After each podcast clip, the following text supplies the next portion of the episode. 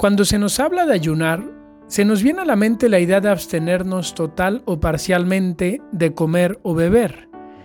Pero hay otro tipo de ayuno que está más relacionado con privarnos de aquellas cosas que nos provocan tanto placer que terminan volviéndose tóxicas y en muchos casos adictivas.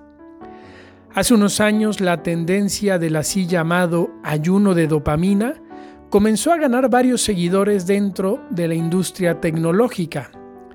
La dopamina, sabemos muy bien, es un neurotransmisor, un mensajero químico de nuestro cerebro. Suele ser considerado como el causante de sensaciones placenteras y está presente en una gran cantidad de procesos como el control del movimiento, la memoria, el aprendizaje y la recompensa cerebral. El propósito del ayuno de dopamina es aislarse de los estímulos nocivos del mundo moderno, como el exceso de conexión tecnológica. ¿Cómo está nuestra relación con la tecnología? Es una realidad bella, desde luego, hermosa, que tiene muchas cosas muy buenas, como por ejemplo nos permite conectarnos con gente que está del otro lado del mundo. Pero ¿cuántas veces nos hace desconectarnos de nosotros mismos? San Ignacio de Loyola, en los ejercicios espirituales, decía, el hombre tanto ha de usar las cosas y bienes cuanto le ayuden para su fin, y tanto debe quitarse de ellas cuanto para ello le impidan.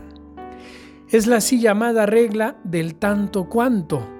Usar de las cosas, usar de las criaturas, tanto cuanto me ayuden a estar bien, me ayuden en mi equilibrio, me ayuden en mi santidad. No dejar que las criaturas, por más buenas que sean, me esclavicen. Valdría la pena en esta cuaresma preguntarnos qué tan dueños somos en el uso del celular, de las redes sociales, de la tecnología en nuestra vida. ¿Qué tanto hemos caído en un exceso de dopamina fruto de un uso desmedido de la tecnología que nos esté causando mal, que nos esté afectando en otras áreas?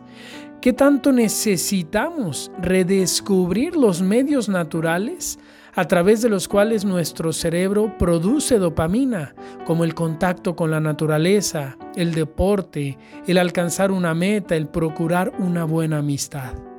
Ojalá, queridos hermanos, en esta cuaresma, cada uno, cada uno se analice cómo está y que si lo necesita, se proponga un tipo de ayuno de dopamina que permita a su cerebro recargarse y reiniciarse.